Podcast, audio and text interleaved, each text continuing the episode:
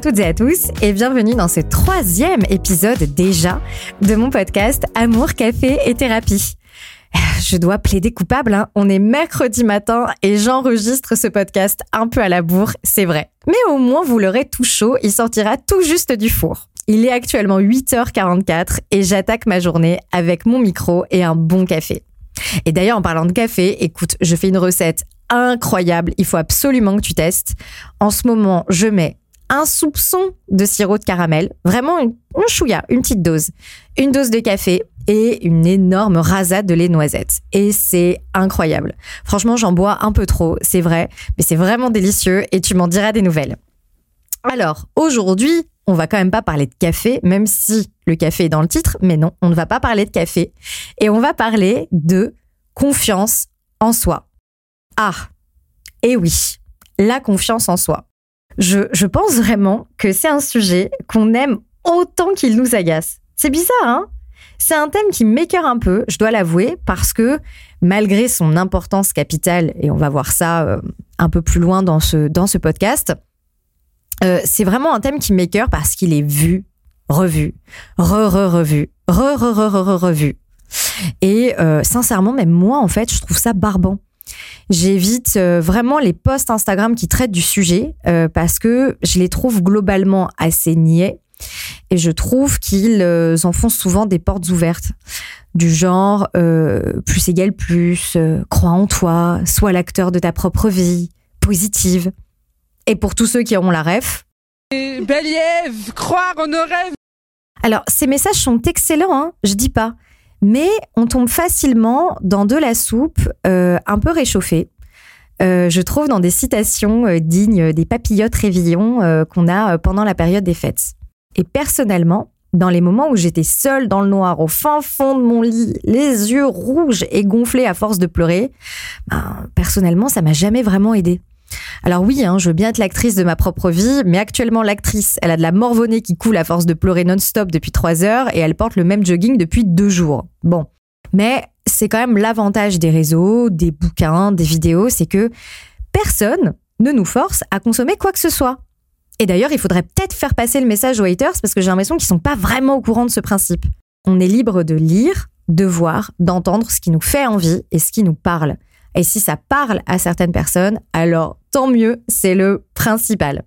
Bon, là, c'est vrai que je fais un peu la maline hein, à, faire, euh, faire ce constat. Ça me met carrément la barre haute parce que du coup, j'ai cette petite ambition de- d'apporter ma pierre à l'édifice dans ce vaste domaine surchargé qu'est le domaine de la confiance en soi. En fait, en rédigeant ce, ce podcast, j'avais juste finalement cette petite volonté d'aborder le sujet autrement. Parce qu'à force d'aborder justement ce sujet dans mes consultations, et on y arrive forcément à un moment donné, je remarque beaucoup d'erreurs. Enfin, le terme erreur, il est un peu maladroit, mais disons que je remarque euh, des visions qui biaisent lourdement le travail sur la confiance en soi. Et ces, ces erreurs, elles sont vraiment embêtantes parce que je vois à quel point non seulement ça vous sabote, vous, mais ça sabote aussi complètement vos relations de couple, mais aussi vos relations amicales, vos relations professionnelles, familiales, etc., etc. Et même, pour tout vous dire, j'ai fait également cette erreur personnellement dans le passé.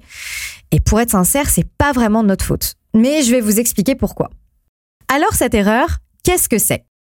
Quand je suis en consultation et que je demande à mes clientes de me décrire qui elles seraient si elles avaient plus confiance en elles, j'entends quasi systématiquement des réponses du genre Je serai plus forte, plus puissante, invincible. On pourra plus me faire de mal. Je me moquerai du regard des gens et j'aurai besoin de personne. une grande majorité de personnes associent la confiance en soi à l'image, euh, tu sais, de, de femme fatale.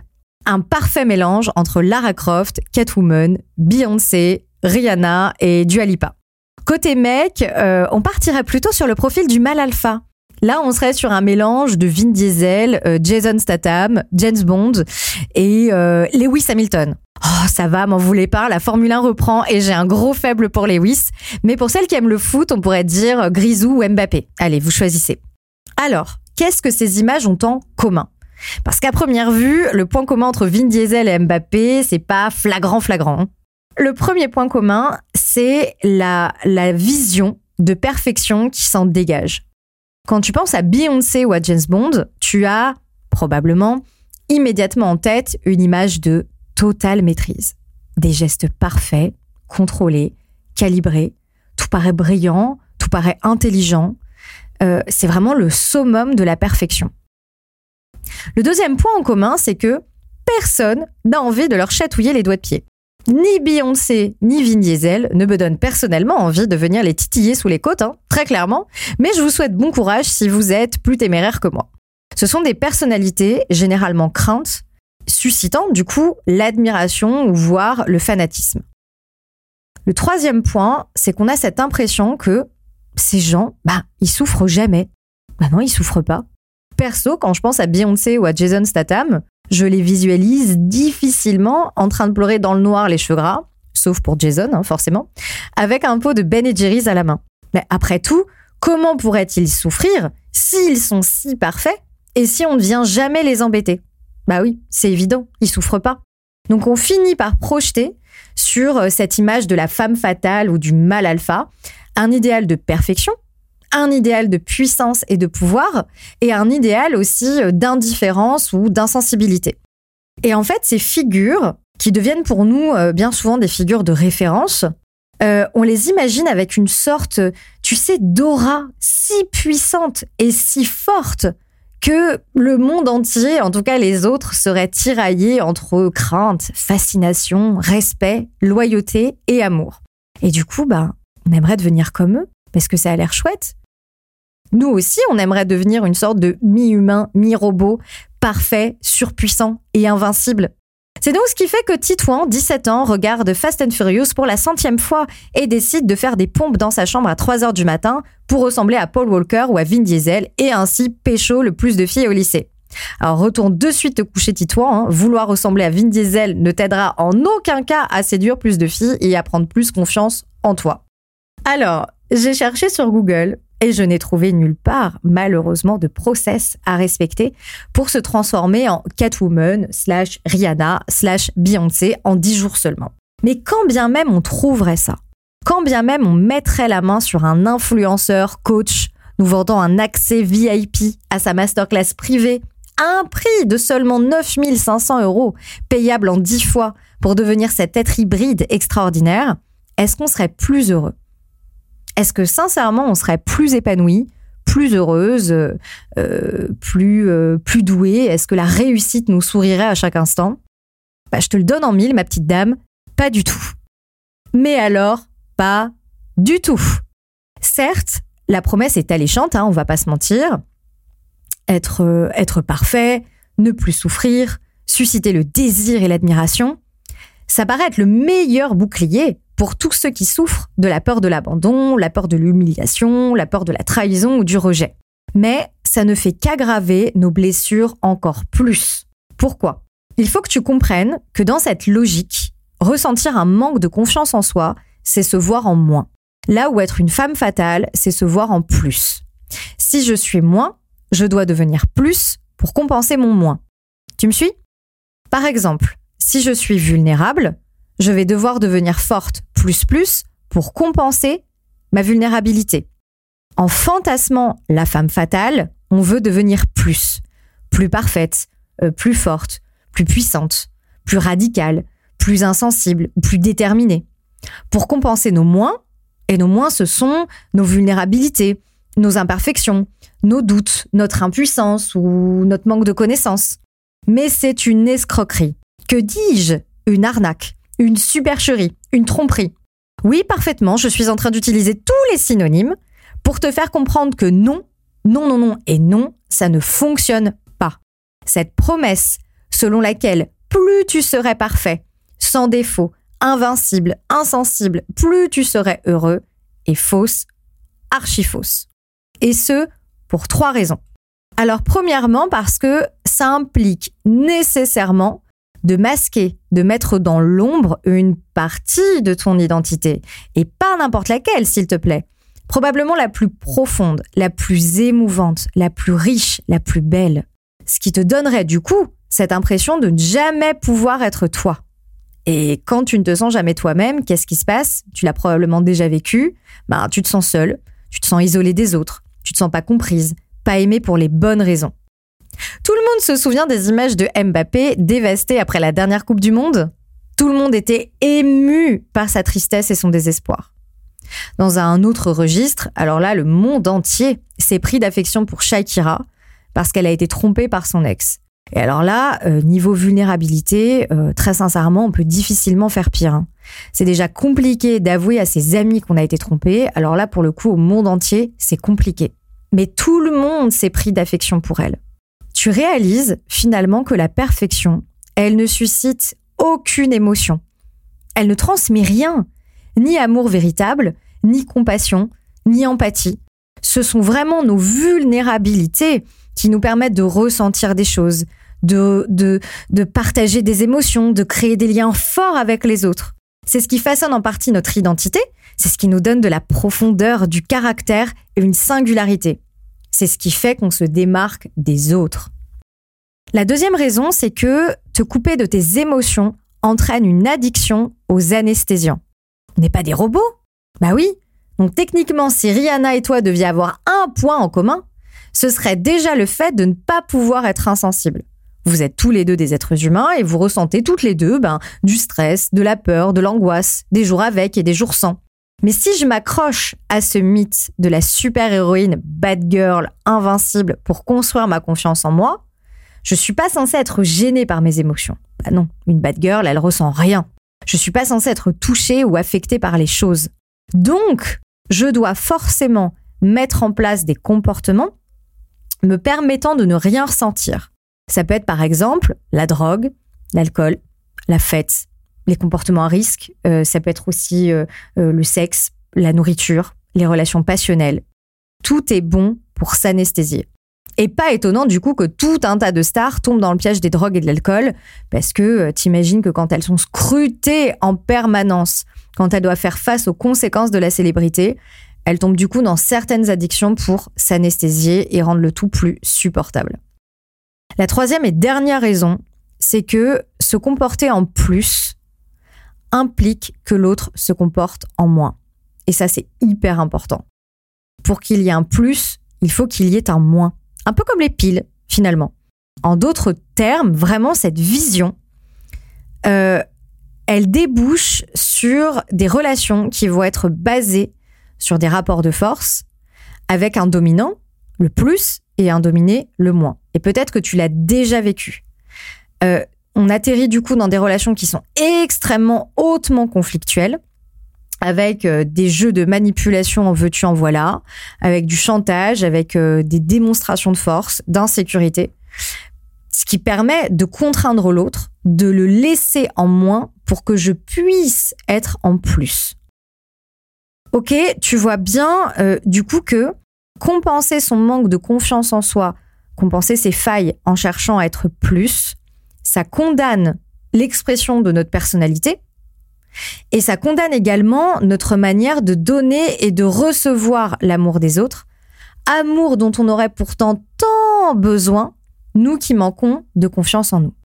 Quand il réfléchit, euh, franchement, ça doit être vachement chiant d'être une femme fatale, tu trouves pas? Mais quel ennui Tant d'efforts pour si peu de résultats satisfaisants. Quelle perte de temps, quelle perte d'énergie.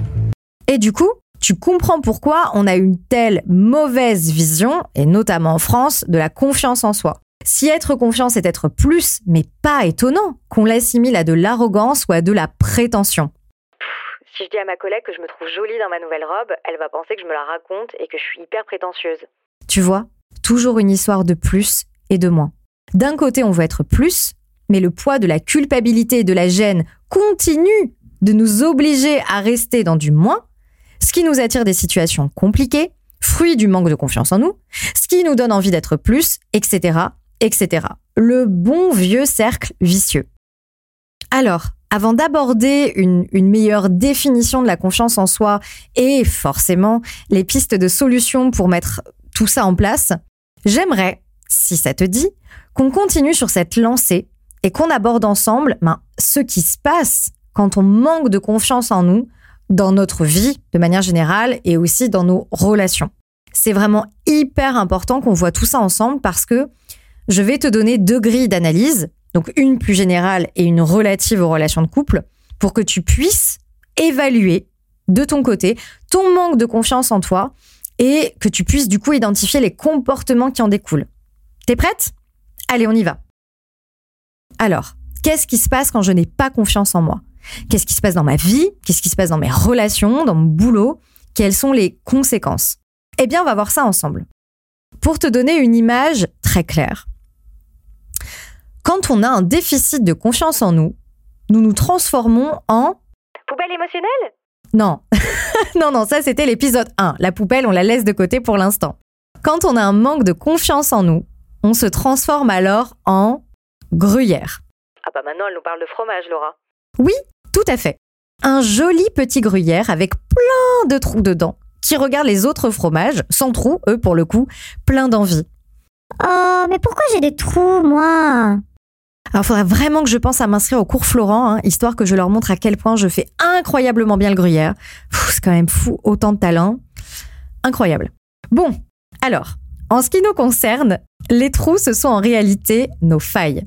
Par exemple, je ne suis pas suffisante. Je ne suis pas à la hauteur. À cause de tout ça, on ne pourra jamais m'aimer correctement. Je suis en manque d'amour. Je me sens incomplète. J'ai besoin de quelqu'un pour être plus heureuse. Etc. Etc. Vraiment, c'est comme si on avait mille trous en nous. Et tu l'as probablement déjà ressenti. Tu sais, cette sensation, c'est à la fois euh, très psychologique et même très physique, cette sensation d'être incomplet, d'être vide, d'être en, en manque de quelque chose, de- d'être à la recherche, en quête de notre part manquante. Et du coup, en proie à des situations douloureuses et compliquées. Et quand on a des trous, quand on est incomplet, face à tous ces autres qui ont l'air tellement complets, entiers sur deux, qu'est-ce qui se passe? Qu'est-ce qu'on ressent? On est triste? Oui, mais pas tout à fait. On a envie de se cacher? Oui, et donc ça veut dire qu'on a Honte? Oui, exactement. On a honte.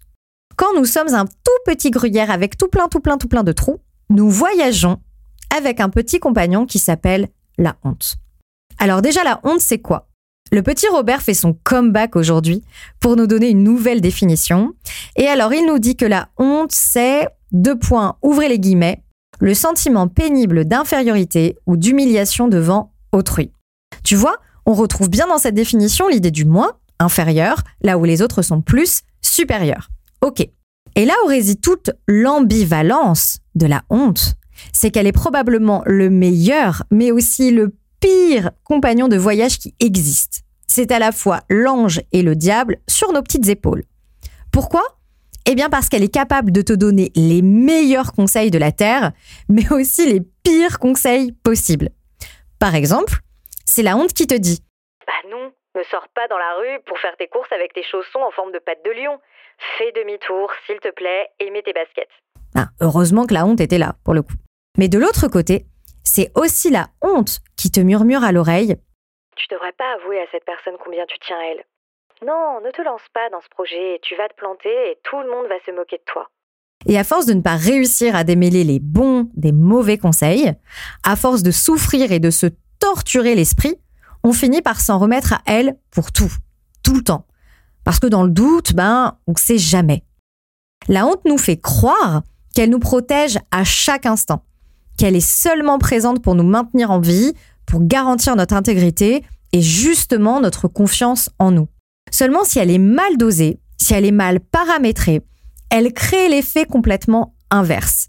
Elle s'alimente elle-même et elle creuse toujours plus profond et toujours plus grand nos trous, nos failles, bref, tout ce qui nous insécurise. Et quand tu voyages avec la honte, il y a forcément des comportements que tu vas mettre en œuvre malgré toi sans même t'en rendre compte. Et donc, je vais t'énumérer, lister avec toi 10 comportements que tu es susceptible de mettre en œuvre et qui traduisent un manque de confiance en toi.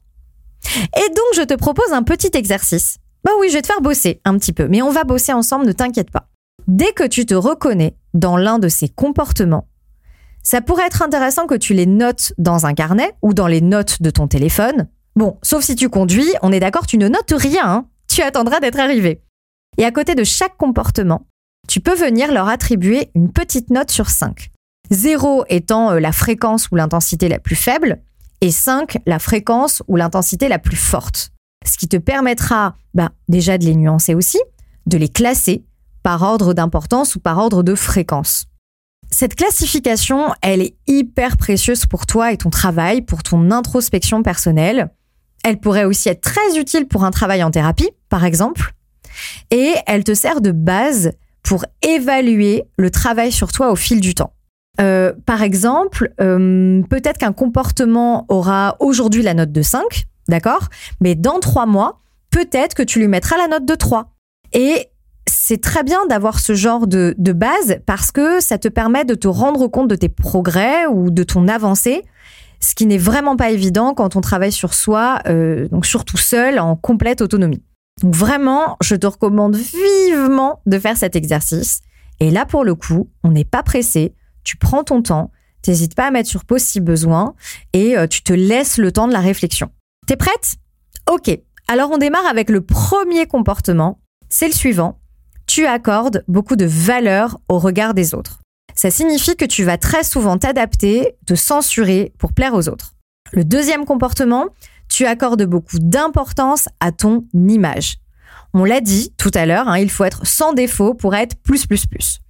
Il n'y a que scroller 5 secondes sur Instagram ou TikTok pour se rendre compte que tout est fait pour optimiser son image et masquer un manque de confiance en soi flagrant. Le troisième comportement, tu cherches à éviter les confrontations.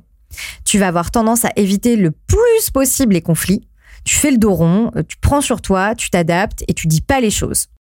Le quatrième comportement, tu ne poses pas de limites ou de cadre. Tu as beaucoup de mal à dire non, à prendre ta place et à dire stop quand c'est nécessaire. Le cinquième comportement, tu es très exigeante. Ça, c'est le syndrome du perfectionniste. hein. Ici, tu vas être très exigeante envers toi-même, mais également envers les autres. Et ça, c'est normal. Comme tu n'arrives pas à te faire confiance, tu n'arrives pas à faire confiance à l'autre. Le sixième comportement, tu vas avoir tendance à être rigide. Tu vas définir des règles très très très très strictes que tu vas suivre de façon radicale et rigide. Ça peut être par exemple à propos de la nourriture. Ça peut être aussi à propos, euh, je sais pas moi, de la façon de s'habiller, ou d'idées politiques, ou d'idées religieuses. C'est vraiment un excellent moyen de masquer nos failles parce que ça nous permet de nous donner un peu plus de, bah, de valeur. Je fais les choses bien, comme elles doivent être faites, donc je suis quelqu'un de bien. Le septième comportement, tu ne t'écoutes pas. Alors là, tu ne prends jamais la température du moteur. Résultat, tu es quasiment tout le temps en surchauffe. Tu n'écoutes pas ta fatigue, ton trop-plein, ta douleur, qu'elle soit physique ou psychologique, tes limites, ce dont on parlait tout à l'heure. Tu t'épuises dans le boulot, dans tes relations, dans tes passions. Toujours pareil, tu ne sais pas dire stop, tu ne sais pas écouter les signaux que t'envoie ton corps, t'indiquant que tu arrives dans la zone rouge. Le huitième comportement, tu te sacrifies. C'est-à-dire que tu te places toujours au service des autres, tu veux toujours tout faire pour les autres, pour leur faire plaisir et pour être aimé. Tu renonces à tes propres besoins, à tes propres envies pour l'autre, pour prouver ton amour et ainsi en recevoir. Le neuvième et avant-dernier comportement, tu te poses comme une victime. Alors là, bon nombre de personnes qui manquent de confiance en elles ont beaucoup de difficultés à se responsabiliser. Tu as alors tendance à rejeter la faute sur les autres, à trouver euh, des coupables extérieurs qui seront euh, donc pleinement responsables de ton état. Le dixième et dernier comportement, tu te penses indigne. Tu étouffes profondément tes désirs. À la place, tu fais uniquement ce qui est bien selon les normes, selon, euh, bah, selon les conventions. Par exemple, tu rêverais d'être prof de surf aux Caraïbes. Alors, je dis ça complètement au pif, je sais même pas s'il y a des vagues de ce côté-là. Mais à la place, tu es cadre dans une grosse société en plein Paris parce que c'est selon toi hein, euh, ce qui est acceptable à 30 ans. Alors, quel est ton score sur 10 Combien de comportements est-ce que tu coches? Dans combien de comportements est-ce que tu t'es reconnu? Est-ce que certains sont très très très très très présents? Est-ce que d'autres le sont moins? Est-ce que d'autres le sont pas du tout? Je te laisse noter tout ça tranquillement. Et encore une fois, n'hésite pas à mettre sur pause, on n'est pas pressé. Prends ton temps pour noter et analyser ce que tu viens d'écrire. Et quand tu penses à ces comportements, il est même probable que tu en aies mis certains en place depuis tellement longtemps que tu finisses même par penser que tu es comme ça, qu'il s'agit de ta véritable personnalité. Alors qu'il s'agit bien souvent d'un comportement de compensation, comportement qui résulte d'un manque de confiance en toi. Par exemple, Ah non, mais moi, je suis vraiment quelqu'un d'exigeant. Ah, mais moi, je suis plutôt quelqu'un d'altruiste qui donne tout pour les autres. alors là, on vient de se poser ensemble une grille d'analyse, donc de 10 comportements assez généraux hein, que tu peux retrouver dans tous les domaines de ta vie, hein, que ce soit dans tes relations avec tes amis, amoureuses, dans ton job, dans ta famille, bref, dans ta vie de manière globale. Et ces 10 comportements donc te permettent d'évaluer ton manque de confiance en toi. Ça, c'est l'étape 1. Mais moi, tu me connais maintenant. Tu sais que ce qui m'intéresse par-dessus tout, ce sont les relations amoureuses. Ah oui, on se refait pas, hein. C'est mon dada. Et t'imagines bien que la façon d'être en couple avec quelqu'un est complètement impactée si on manque de confiance en soi. Dans cette deuxième étape, je vais donc te présenter quatre mécanismes, euh, quatre stratégies, quatre comportements, peu importe comment on appelle ça, euh, susceptibles, si tu veux, d'être mis en œuvre dans nos relations quand on manque de confiance en nous. Ce sont des mécanismes très courants et il est très important que tu puisses reconnaître le tien afin de pouvoir donc déjà le repérer plus facilement, l'analyser, le travailler, parce que euh, même si ces quatre comportements sont assez différents les uns des autres, ils ont tous comme point en commun le fait de nous faire vivre malheureusement des relations douloureuses, frustrantes et insatisfaisantes. Alors pour le coup, on continue de travailler, hein, on relâche pas nos efforts, on s'accroche, on s'accroche, et on va continuer donc ce même principe que pour l'étape 1. Tu gardes ton carnet, ton stylo avec toi, ou tu gardes toujours les notes de ton téléphone ouvertes. Et pendant que tu vas écouter, euh, tu vas pouvoir identifier le ou les comportements, soit que tu as mis en place dans le passé, soit que tu mets en place maintenant.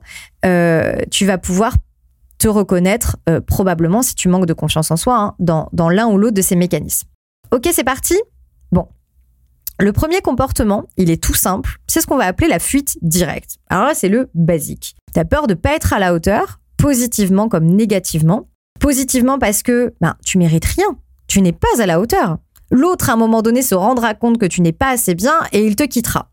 Ou alors, ben, négativement, le classique, hein, si je me lance dans une relation et qu'on vient à rompre, alors là, je m'en remettrai jamais, je serai totalement détruite. Donc, tu prends la fuite, t'évites les relations. S'il n'y a pas de relation, il n'y a pas de souffrance, il n'y a pas de problème, c'est parfait. Le deuxième comportement que tu peux mettre en place dans tes relations amoureuses, c'est toujours la fuite, mais cette fois-ci indirect. Et c'est ce qu'on va appeler l'auto-sabotage. Hmm, il est connu celui-là, hein. il est très très très fréquent. L'auto-sabotage, ça veut dire je veux, mais j'ai peur. Donc, tu ne fuis pas le lien, tu vas quand même, hein. mais tu as vraiment peur. Donc, tu finis par le saboter pour pouvoir le fuir. Comme ça, s'il n'y a pas de lien, bah, il n'y a plus de danger. CQFD, c'est parfaitement logique. Il peut y avoir mille manières de saboter un lien. Ça peut être par exemple euh, les conflits à outrance, par exemple. Ça peut être l'infidélité. Ça peut être la mise à distance de l'autre. Ça peut être le manque d'investissement dans la relation, etc., etc. Le troisième comportement, c'est le contrôle. Et oui, le fameux contrôle. Comme on l'a dit tout à l'heure, si tu ne te fais pas confiance, techniquement, tu ne peux pas faire confiance à l'autre. Donc, tu vas avoir besoin de le contrôler. Le contrôle nous donne cette illusion de pouvoir, de puissance. Coucou la femme fatale.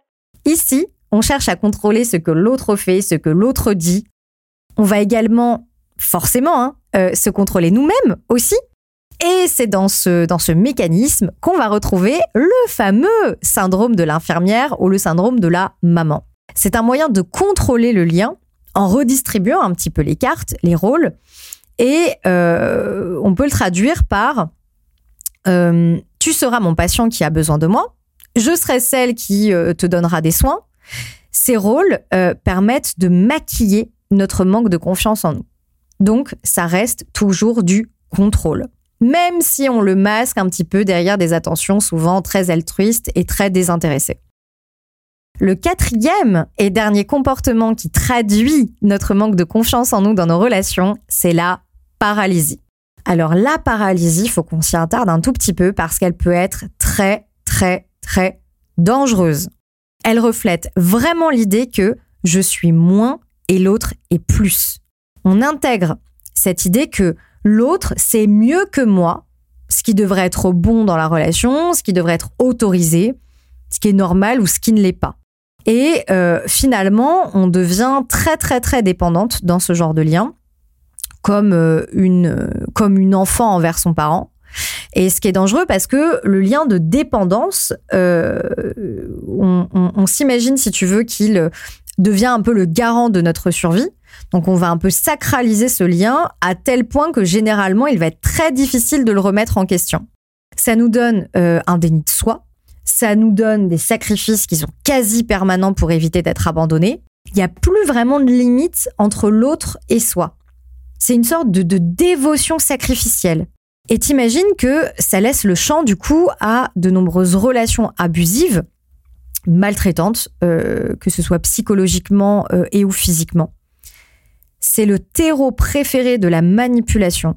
Il y a vraiment certaines personnes qui se nourrissent de ça et qui en profitent pour asseoir leur emprise, pour asservir l'autre. Et toujours, on va retrouver le fameux drapeau de l'amour qui est brandi, hein, bien sûr.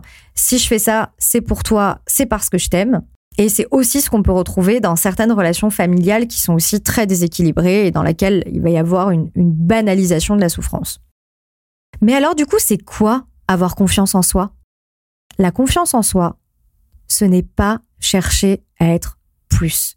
Ce n'est pas chercher à être Rihanna ou Beyoncé. Attention, je ne dis pas que ces modèles ne sont pas intéressants et qu'on doit tout jeter à la poubelle. Un peu de nuance, s'il vous plaît.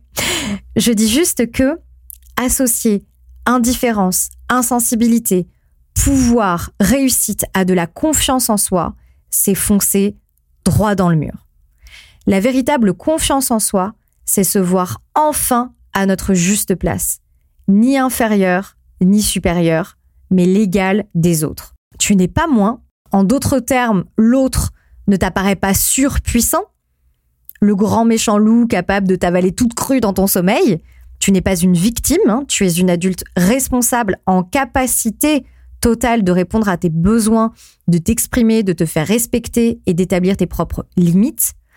Tu n'es pas non plus un plus, c'est-à-dire que tu n'as pas besoin de dominer, d'insécuriser, de faire peur aux autres pour obtenir leur respect, leur amour ou leur intérêt. Quand tu rentres en relation avec quelqu'un, personne ne domine personne. Vous êtes parfaitement égaux et c'est cette égalité qui vous permettra ensemble de co-construire un équilibre, une relation riche, profonde et pérenne. Mais avant de penser à entrer en relation avec un Kevin, il faut déjà apprendre à construire une bonne relation avec soi. Et c'est là que réside le plus gros challenge. Quand on manque de confiance en soi, on est tout poreux. Le fameux syndrome du gruyère plein de trous qu'on a vu tout à l'heure. Et si je suis poreux, je vais attendre que ce soit les autres qui me remplissent. Et quoi de mieux que la relation amoureuse, censée me garantir le frisson, le bonheur et la joie ultime Bah oui, forcément. Alors nous-mêmes, petit être incomplet, nous cherchons la complétude chez l'autre, sans même comprendre à quel point il sera impossible de construire une bonne relation avec l'autre si nous entretenons une relation pauvre, voire inexistante avec nous-mêmes. C'est pas qu'on pourra pas être en relation, bien sûr qu'on pourra l'être, mais le, le, le- la dynamique de la relation risque d'être euh, euh, malsaine, euh, assez pauvre ou en tout cas euh, pas suffisamment satisfaisante et sécurisante. Quand tu y réfléchis, qu'est-ce qui fait que tu arrives à avoir confiance en l'autre? L'autre, ça peut être un chéri ou une chérie, ça peut aussi être ta meilleure amie. On pourrait citer par exemple la communication, l'investissement, l'écoute, l'empathie, le respect. Le temps aussi? Bah oui, le temps, c'est vrai. On peut pas faire complètement confiance à une copine qu'on connaît depuis trois heures. Bien sûr qu'il faut du temps. Alors pourquoi ne pas t'accorder exactement la même chose dans la relation que tu entretiens avec toi-même? De la communication. Ça consiste à t'écouter véritablement sans chercher à rationaliser systématiquement tout ce que tu ressens. Et on doit se l'avouer, on est souvent des championnes dans le domaine. hein. L'investissement, qu'est-ce que tu investis en termes de ressources pour toi au quotidien en termes de temps de qualité avec toi-même. Et alors là, euh, je parle pas du temps que tu passes à scroller Instagram euh, dans ton lit, dans le noir avant d'aller dormir. Pas du tout. C'est zéro ça. Moi, je te parle d'investissement en termes de, temps de qualité passé avec toi-même, en termes de moments qui te font du bien, qui rechargent tes batteries. Je parle aussi de travail sur toi, seul ou accompagné par un professionnel. Je te parle d'énergie pour te faire du bien et pour rendre ces moments passés seul avec toi profondément agréables, sécurisants et stimulants surtout. Est-ce que tu t'écoutes? Est-ce que tu te portes suffisamment d'intérêt? Est-ce que tu te portes suffisamment d'empathie? Est-ce que tu te respectes dans ta façon de te traiter? Parce que quand dans l'épisode 1, je te parle de poubelle émotionnelle, on peut aussi très bien traduire ce concept-là à soi.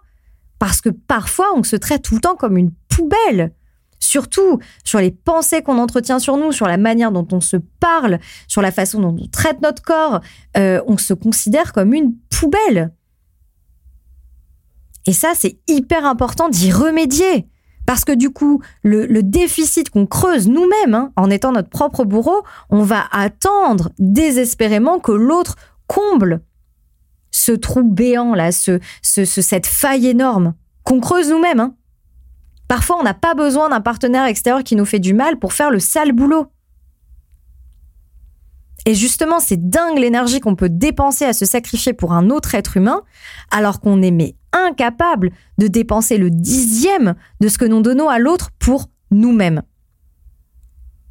En fait, j'aimerais même que tu dédoubles, que tu arrives à te voir comme un partenaire de vie si ça peut t'aider, comme ton double avec qui tu partages ta vie et avec qui tu te dois de construire une relation équilibrée, saine et, réjouissante. Je veux dire, une relation qui te donne du plaisir.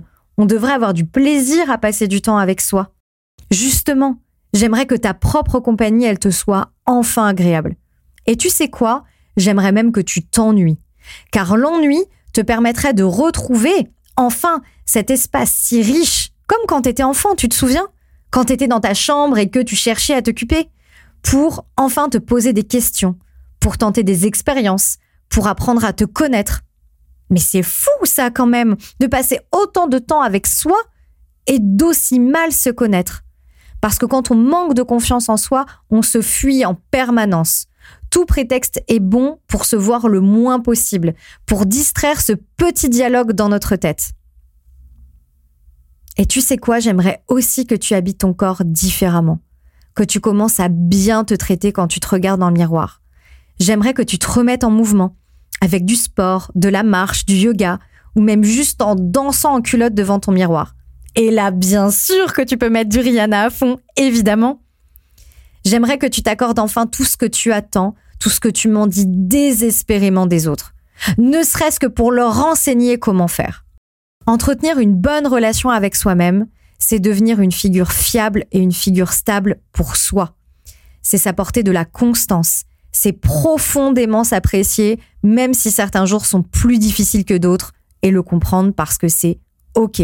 Quand on devient stable pour soi, ça ne signifie pas qu'on vit plus d'émotions désagréables, mais ça signifie qu'elles ne nous menacent plus et qu'elles ne nous effondrent plus.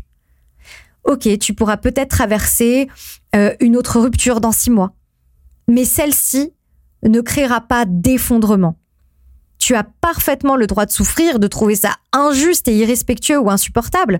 Encore une fois, on n'est pas des robots, on n'est pas des super-héros insensibles. Mais ta personne, ton identité, grâce à la bonne euh, relation que tu auras tissée avec toi-même, ta personnalité ne sera pas menacée.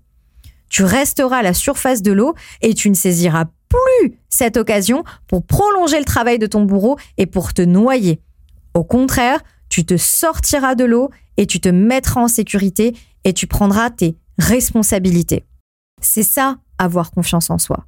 C'est se dire que peu importe ce qui peut se passer, de bon comme de terrible, on saura y faire face. Parce que la vie nous donne toujours les bonnes ressources au bon moment. Ni avant, ni après. Pendant. Et si tu regardes dans le rétroviseur en arrière et que tu analyses tout ce par quoi tu es passé depuis ta naissance, tu te rends compte que bah, c'est pas moi qui te le dis. Tu l'as expérimenté, tu l'as bien vu. C'est ça la confiance en soi, c'est pas plus compliqué que ça. C'est pas une question d'une prophétie qui serait euh, balancée au-dessus de ton berceau et qui te donnerait à un moment donné ce droit d'avoir confiance en toi. C'est simplement cette idée, grâce à cette fameuse stabilité et fiabilité qu'on a pour nous-mêmes, cette idée que quoi qu'il se passe, on gérera. Et tout se passera bien, vraiment, même si on souffre un peu, mais on ne sera pas effondré. On n'aura pas l'impression d'en mourir. On aura les ressources pour traverser tout ça. Quand on entretient une bonne relation avec soi-même, le monde change. On habite son corps différemment. On sait dire non. On sait aussi euh, même mieux choisir euh, nos fringues ou la déco de notre appart. On met des couleurs et le printemps va pas tarder à arriver. On écoute de la musique gaie et entraînante. On fréquente des gens plus intéressants. On attire des personnes qui nous ressemblent et nos relations sont plus chouettes, plus vivantes ou plus satisfaisantes aussi. On a une meilleure intuition. Bah oui, vu qu'on s'écoute plus, c'est logique. On est plus créatif, plus libre et plus spontané. En d'autres termes, on se sent plus vivant, plus brillant, plus rayonnant, ce qui nous rend forcément mille fois plus heureux. Et c'était pas ça l'objectif à la base? Alors avant de te laisser, euh, je vais dire au revoir à la thérapeute et dire bonjour à Laura. C'est elle qui va reprendre le micro et vous dire quelques petits mots. Alors, j'ai été ultra étonnée, vraiment, hein, de recevoir euh, vachement de messages concernant la partie confidence de l'épisode 2 du podcast. Et du coup, j'ai eu envie de, recommencer l'expérience. Et pour le coup, quoi de mieux que le thème de la confiance en soi? Euh, très sincèrement, hein, la confiance et moi, ça n'a pas toujours été une grande histoire d'amour. Vraiment pas. hein. Quand t'es petite, et pour info, je mesure 1m53, donc oui, je suis très petite. Et euh, que tu te fais harceler au collège, ou bien que ta famille te rabaisse euh, assez régulièrement, très sincèrement, ça n'aide pas. Mais pas du tout. Et après euh, plusieurs années à à mendier l'affection ou l'intérêt des autres, après avoir vécu énormément de pertes, je me suis dit, ok Laura, va falloir qu'on discute un peu toutes les deux. On est coincées l'une avec l'autre jusqu'à la fin de nos jours, et est-ce qu'on ferait pas un petit quelque chose pour améliorer la situation? Parce que à ce rythme-là, on va pas tenir longtemps. Et là, j'ai complètement changé. Au fil du temps, j'ai pris conscience de l'importance d'arrêter de mal me parler et d'avoir toujours pour moi cette parole rassurante et douce. Pourquoi m'enfoncer la tête sous l'eau alors que j'ai déjà l'impression d'étouffer? Je m'interdis de mal me parler, de me rabaisser ou encore pire de m'humilier. Je m'interdis le plus possible d'être trop sévère envers moi et de me faire me sentir insuffisante, pas à la hauteur. Sincèrement, je fais hyper attention à la façon dont je me parle. Euh, vraiment, j'ai pas eu la chance d'avoir des parents hyper rassurants ou réconfortants. Et, c'est ok, hein, je, je vous parle pas du tout de ça euh, dans l'idée euh, d'inspirer une quelconque euh, pitié ou compassion, pas du tout. Et de toute façon, les relations familiales, c'est quelque chose que j'aborderai dans un épisode, ça c'est sûr, parce que c'est un sujet qui me tient beaucoup à cœur. Et, et en fait, quand tu as eu ce genre de parents, soit tu reproduis leur comportement, soit tu trouves une alternative. Et euh, j'ai été mon bourreau pendant des années et des années. Et à un moment donné, j'ai voulu trouver une alternative et commencer à être un peu une sorte de maman pour moi. Et en fait, j'ai pris vachement goût. J'ai pris goût à m'observer sans jugement, à écouter ce que j'ai à dire, à me valoriser, à mieux comprendre mon fonctionnement et mes besoins, ce qui me plaît ou ce qui me plaît moins. Et ce, dans tous les domaines de ma vie que ce soit ce qui me plaît comme, euh, je sais pas, comme chose à manger, comme vêtements, comme lingerie, ce qui me permet de me sentir femme, les discussions que j'aime le plus avoir, les personnalités avec lesquelles je matche le plus ou avec lesquelles je matche le moins. Euh, c'est une découverte en fait de soi qui n'en finit jamais. Et personnellement, je trouve ça fascinant. Alors après, sincèrement, moi je trouve que ce travail, il est beaucoup plus facile à faire à 30 ans qu'à 20 ans à 20 ans, j'étais j'avais tellement d'angoisse de toute façon que c'était vraiment un travail un peu compliqué. Mais quand tu grandis, quand tu vis tout un tas d'expériences, généralement tu apprends à te connaître d'une façon beaucoup plus fine, beaucoup plus précise. Et c'est là où l'introspection, elle doit te servir. Apprendre à te connaître, c'est pas une mode des réseaux sociaux. C'est un outil qui est hyper puissant et qui est au service de tout ce que tu souhaiteras entreprendre et euh, ce qui sera une, excellente boussole finalement pour euh, savoir comment réussir, comment atteindre tel ou tel objectif. sans connaissance de soi, à mon sens, rien n'est véritablement possible, en tout cas pas sur la durée. C'est pour ça qu'on a ce devoir d'apprendre à nous connaître et d'entretenir une bonne relation avec soi-même pour du coup euh, nous garantir un environnement cohérent par rapport à notre personnalité. Et euh, si je, termine cette petite parenthèse, euh, de toute façon, pour faire ce métier, il faut de la confiance en soi. Parce que comme on l'a dit, la confiance, c'est ni être moins ni être plus. Je suis au même niveau par rapport à vous. Je ne me sens aucunement menacée, mais alors là, jamais, dans aucune situation euh, relative à mon job, en rapport à vous, en fait. Hein. ce qui me permet de pouvoir vous construire, de pouvoir vous apporter un espace sain et sécurisant en consultation. Enfin, en tout cas, une chose est sûre, c'est que je mets tout en œuvre pour construire et vous garantir cet espace. Et c'est la raison pour laquelle, quand on a une bonne relation avec soi, on sait et on connaît nos limites. Je te donne un exemple. Euh, au mois d'août dernier, quand j'étais, alors là, en pleine tempête par rapport à ma séparation, il était urgent et indispensable que je m'arrête. Parce que ma gestion émotionnelle devenait vraiment compliquée et risquait pour le coup de déborder dans ma sphère pro. Alors là, ce qui est formellement interdit. Donc quand j'ai ressenti tout ça, vu que je me connais bien et que j'ai une bonne relation avec moi-même, j'ai de suite pris la décision de m'arrêter pendant un mois. J'ai pris mes responsabilités vis-à-vis de moi-même et vis-à-vis de vous et je continue au quotidien d'être vigilante quant à mon état émotionnel pour vous garantir justement cet espace neutre. C'est ça la confiance en soi. Pourquoi attendre désespérément de l'autre qu'il nous apporte toutes ces choses que nous pouvons, enfin adultes, nous apporter nous-mêmes? Enfant, on était dépendant de nos parents. On n'avait pas le choix. C'est pour ça que on pouvait être obligé de faire face à la pénurie ou aux carences. On n'avait pas le choix. Mais aujourd'hui, si, on peut et on doit s'apporter cet amour, cette considération, cette écoute, cette empathie, cette tendresse qui nous a tant manqué et autant de fois qu'on en aura besoin. C'est ça la confiance en soi. Et on en est tous capables. Et comme le dit notre très cher Miley, je peux m'acheter des fleurs, écrire mon prénom dans le sable, me parler pendant des heures, dire des choses que tu ne comprends pas. Je peux aller danser avec moi-même, je peux tenir ma propre main. Oui, je peux m'aimer mieux que toi. Merci Miley. Et voici, cet épisode touche à sa fin. J'espère que cette manière d'aborder ce thème vous aura plu. Ce podcast est un petit peu plus long que d'habitude. Prenez le temps, écoutez-le pendant un moment agréable. Euh, j'espère vraiment que ça vous plaira et que et j'espère sincèrement avoir pu vous donner euh, d'autres clés euh, sur ce thème encore une fois assez chargé qui est le thème de la confiance en soi. Merci infiniment à toutes les personnes qui prennent le temps de me mettre une super note sur Spotify, Deezer ou Apple Podcast. Vous êtes adorables. Merci infiniment. Si vous avez envie que j'aborde certains ou problématiques, n'hésitez pas à m'envoyer un petit message sur Instagram, mademoiselle Laura Baldini. Je vous embrasse, prenez bien soin de vous et à mercredi prochain.